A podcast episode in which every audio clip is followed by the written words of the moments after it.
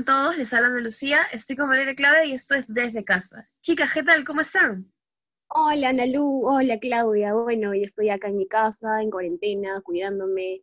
¿Ustedes qué tal? ¿Cómo están? Chicas, ¿qué tal? ¿Cómo les ha ido?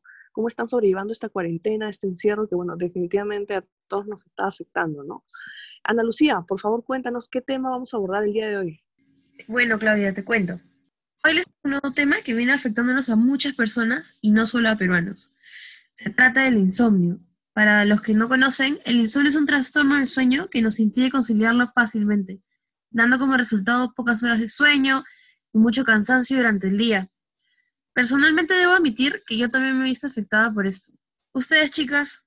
Bueno, en mi caso, definitivamente. Y desde siempre, en verdad. Es algo que te deja sin energía en el día y eso es lo negativo no puedes hacer tus cosas durante el día, no estás con los mismos ánimos. Pero bueno, lamentablemente la coyuntura del COVID ha aumentado esto en la mayoría. Hay un incremento de estrés y preocupación por parte de las personas y bueno, esto sin duda es una situación inesperada para nosotros, ¿no? ¿Y tú, Clau? Sí, como bien dices Valeria, es una situación inesperada, algo inimaginable, fuera de lo normal completamente y bueno, tenemos que lamentablemente adaptarnos, ¿no?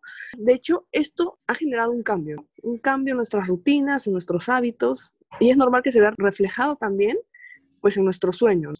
Claudia, entonces quizás podrías comentarnos sobre lo que has estado haciendo. Eh, algo que he encontrado bastante útil y pienso que podría servirles a ustedes también y a todo nuestro público que nos está escuchando, especialmente a los que estén haciendo dieta y siguiendo una rutina de ejercicios, es hacer deporte principalmente durante la mañana, ya que eso pues nos va a mantener activos, eh, nos va a hacer sentir productivos para poder realizar nuestras tareas durante todo el día de la mejor manera, ¿no? Sabes, Claudia, justo el otro día estaba escuchando sobre Roger Federer, que recomendaba dormir 10 y 12 horas, aunque no lo creas.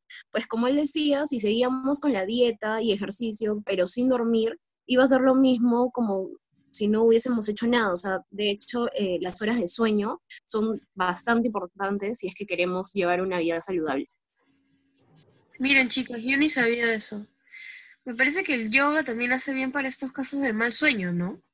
Exactamente, qué bueno que tocas este tema eh, del yoga como una alternativa de solución para, para combatir el estrés, la ansiedad, eso es algo bastante importante. Y efectivamente, está comprobado que ayuda, ayuda mucho, y así como el deporte, recomendamos hacerlo en las mañanas acompañado también de una buena música relajante, esto nos va a servir.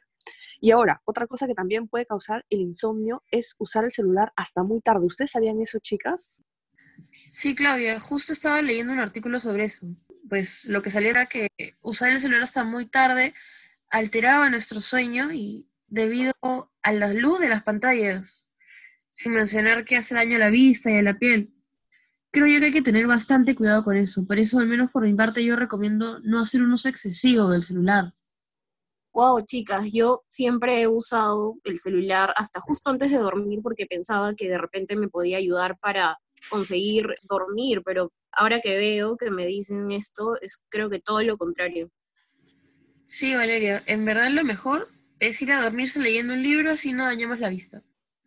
Ahora bien, como la mayoría sabe, están las famosas pastillas para combatir el insomnio. Pero ese es un caso que tiene que ser recetado por un doctor especialista en el tema. Y aún así hay muchas personas que deciden no usarlas por sus posibles efectos secundarios, su dependencia.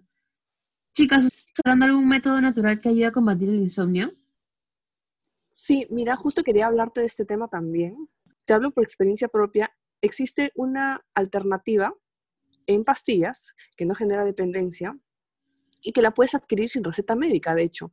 Básicamente lo que hacen estas eh, pastillas es estimular la hormona natural del sueño llamada melatonina, la cual todos tenemos, pero las personas que sufren de insomnio tienen un déficit de esta. Y bueno, como mencionaste, a diferencia de las otras pastillas, no generan ningún daño a largo plazo e inclusive se puede conseguir en cualquier farmacia o centro naturista, ¿no? Así que ya saben, es una buena alternativa para las personas que están seguros eh, de hacerlo porque no es bueno automedicarse también. Es un gran consejo que les podemos dar a todos ustedes. Buenazo, Claudia. Importantísimo lo que dices sobre lo de no automedicarse. ¿Y tú, Valeria?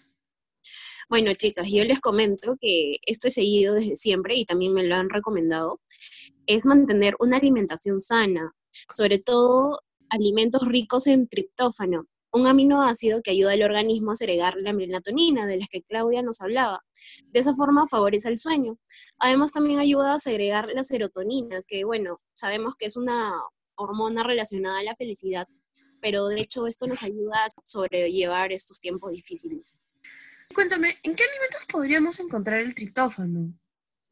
Sí, Analu. Bueno, lo que los podemos encontrar en alimentos como el chocolate, el plátano, también las carnes magras, los huevos.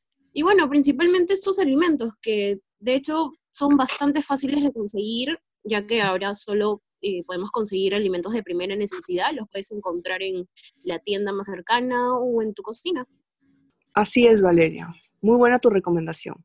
Y bueno, chicos, ya saben, si necesitan alguna receta, algún tip, un consejo de cómo llevar esta cuarentena de la mejor manera posible, los invitamos a que visiten nuestro blog desde casa.blogspot.com y bueno, ahí van a encontrar todo tipo de consejos y de rutinas también para que su vida eh, en, esta, en este contexto, en esta cuarentena, pues sea mucho más productiva.